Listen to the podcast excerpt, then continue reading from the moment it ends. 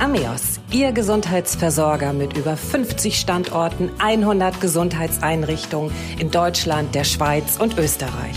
Ameos mittendrin, füreinander stark. Herzlich willkommen zu unserer Sprechstunde.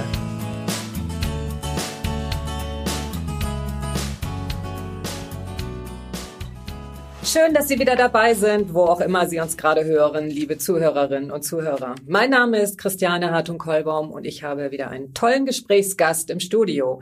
Dr. Dr. Stefan Nagel wird sich heute mit mir unterhalten und unser Thema ist Corona. Welchen Einfluss hat die Pandemie auf meine Psyche? Herzlich willkommen, Herr Dr. Dr. Nagel. Vielen Dank.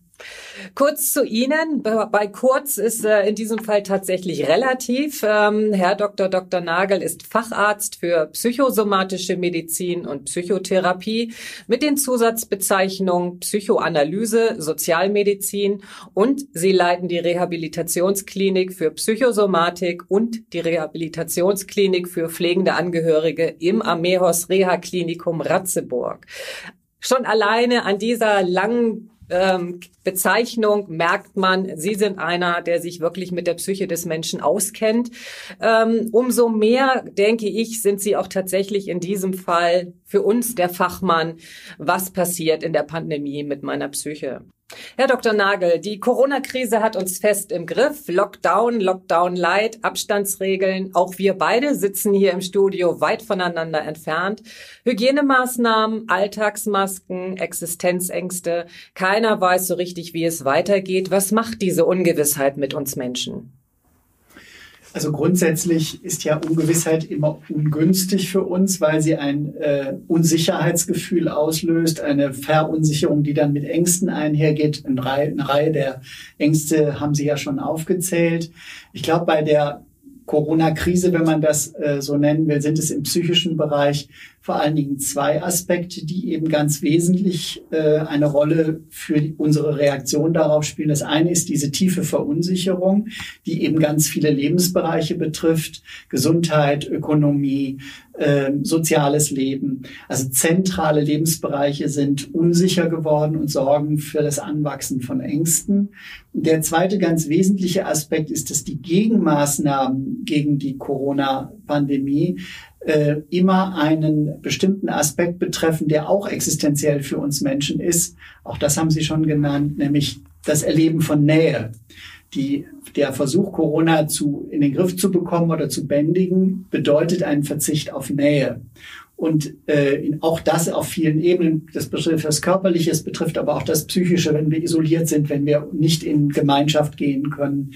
Ähm, und äh, die, dieses Verlangen nach Nähe ist etwas sehr, sehr Existenzielles, was in den vielen vernunftgeleiteten äh, Maßnahmen, die auch durchaus notwendig sind, äh, nicht ausreichend berücksichtigt wird. Deshalb gibt es dann an verschiedenen Stellen entweder auch Widerstand gegen solche Maßnahmen, der dann manchmal unter rationalen Kriterien schwer verständlich ist. Aber wenn man sich das bewusst macht, dass es etwas mit diesem Nähebedürfnis zu tun hat, vielleicht ein bisschen verständlicher wird. Auf der anderen Seite eben aber dann auch zu bestimmten Störungen führt, depressiven Störungsbildern, äh, Angststörungen. Das sind so die beiden Hauptgruppen, ähm, die dann bei den Betroffenen entstehen, wobei zu den Betroffenen eben nicht nur die gehören, die selbst an Corona erkranken, sondern auch die, bei denen Angehörige betroffen sind. Und letztlich gehören wir alle dazu, weil wir alle von diesen Maßnahmen betroffen sind. Ähm, Sie haben es gerade schon angesprochen, die Isolation auch. Ältere Menschen und insbesondere Menschen auch mit Vorerkrankungen ähm, sind mehr und mehr in der Isolation, ähm, treffen Freunde, Familie nicht mehr. Ähm, die Einsamkeit wird also spürbarer. Kann das auch auf der anderen Seite nicht nur die psychischen Erkrankungen äh, fördern, sondern auch letztendlich vielleicht psychosomatische Erkrankungen zusätzlich noch hervorrufen? Das tut es ja ohne Zweifel. Das ist immer individuell ein bisschen verschieden, wie Menschen auf so eine Erfahrung reagieren. Die einen reagieren eher mit einer psychischen Reaktion im Sinne von Depression und Angst und sehr viele Menschen reagieren eben auch auf der körperlichen Ebene. Ähm, da spielt dann womöglich unter solchen Stressbedingungen, denn auch der Verzicht auf Kontakte und Nähe ist eine Art Stress für uns. Also unter solchen Stressbedingungen reagieren Menschen dann häufig auch mit körperlichen Symptomen, beziehungsweise es kommt auch zu körperlichen Reaktionen. Das kann das Immunsystem beeinträchtigen, äh, aber auch viele vegetative Funktionen beeinträchtigen, äh, die uns im Alltag die wir im Alltag gar nicht bemerken, die uns ganz selbstverständlich sind, die dann aber in so einer Zeit nicht funktionieren. Also Herzrhythmus, äh, Darmtätigkeit, äh, solche Dinge, die sich dann bemerkbar machen. Gerade erst sind ja Studien äh, auf den Weg gebracht worden. Das heißt, es gibt natürlich noch keine Ergebnisse. Äh, das sind Langzeitstudien, die über einen längeren Zeitraum gucken, was passiert in der Pandemie. Aus Ihrer ähm, Einschätzung heraus, glauben Sie, dass ähm, Depressionen, ähm, dass das zunehmen wird und dass es Unterschiede auch hier wieder gibt zwischen Männern und Frauen?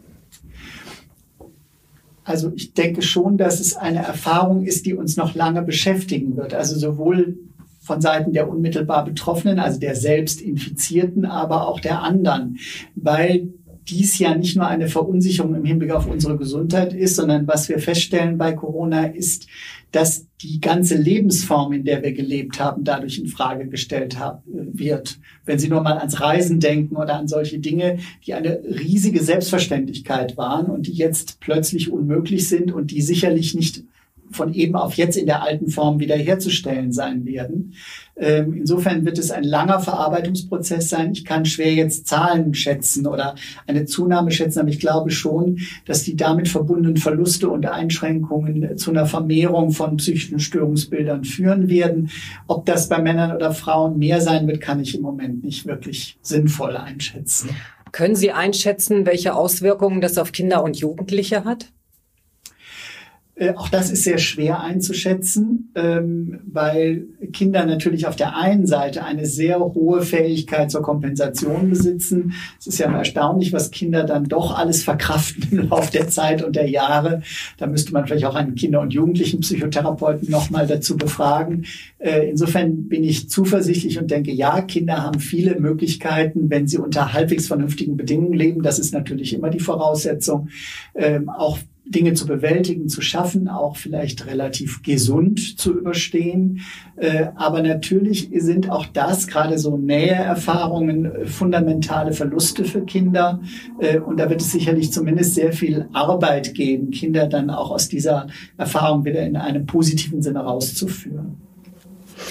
Äh, wir haben es gerade schon angesprochen. Ähm, es gibt unterschiedliche Bereiche. Wenn man das Berufsleben sich einfach mal anschaut, ähm, viele Menschen sitzen im Homeoffice, haben kaum Kontakt ähm, zu ihren Kollegen. Ich selber gehöre auch dazu und ich habe festgestellt, ich fange also schon an, mit meinem Monitor oder meiner Wand zu reden. Ist das normal oder was würden Sie mir in dem Fall raten? Ja, auch wenn es einem nicht normal vorkommt, ist das normal. Es hat mit dem zu tun, was ich eben schon erläutert habe. Wir sind soziale Wesen und wir sind sehr angewiesen auf Kommunikation. Das ist auch eine Form von Nähe. Äh, so dass wir immer wieder uns das wünschen und das immer wieder auch zu praktizieren versuchen. Und am Ende müssen halt unsere Geräte dafür herhalten, zumal wenn sie wie der Computer in uns schnell den Eindruck erwecken, dass sie auch ein möglicher Gesprächspartner sind.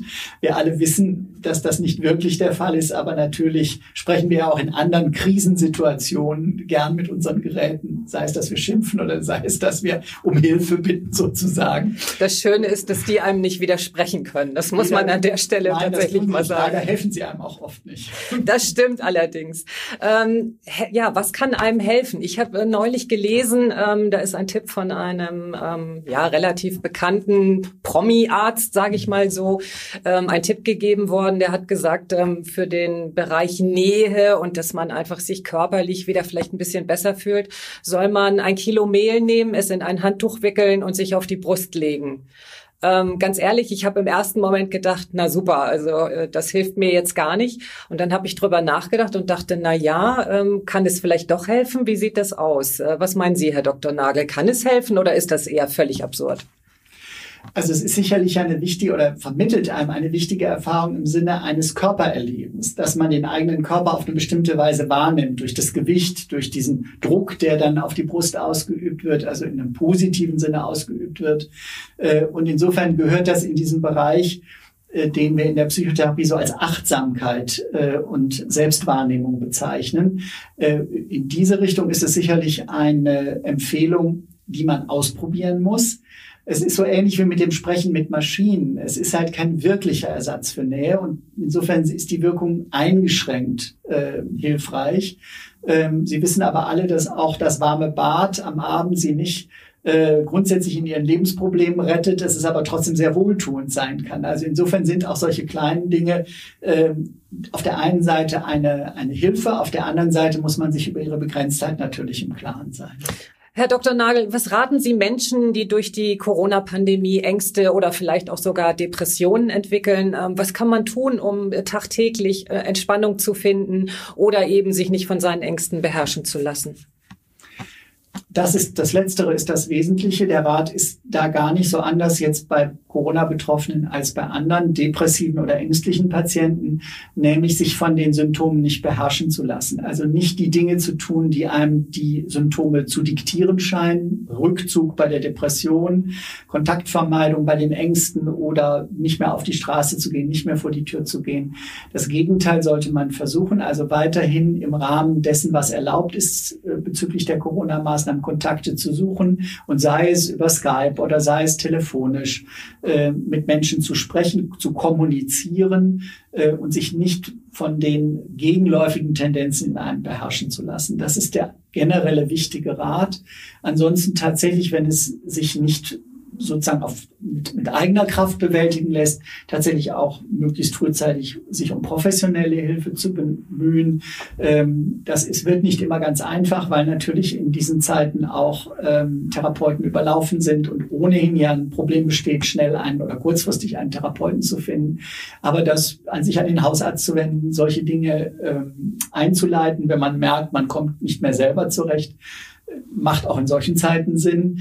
Aber das Wichtigste ist wirklich auch auf die, äh, sich nochmal über die eigenen Bedürfnisse klar zu werden, das, was man braucht, besser wahrzunehmen und da gezielt auch darauf zuzugehen im Rahmen der Möglichkeiten, die sich ja trotz der widrigen Umstände auch aktuell bieten. Das heißt, auf sich selber hören, in sich hineinhören und einfach gucken, was tut mir gut und das dann aber auch wirklich machen in dem Rahmen, in dem es möglich ist oder auch wirklich kreativ sein und Ideen entwickeln. Äh, das tun ja viele Menschen auch. Insofern ist es ja immer auch eine Chance, in so einer Situation nochmal ganze äh, Welten für sich neu zu entdecken. Ja, vielen Dank für das Gespräch, Herr Dr. Nagel. Das war Ameos mittendrin füreinander stark. Mein Name ist Christiane Hartun-Kollbaum und ich freue mich auf Sie. Bis zur nächsten Sprechstunde.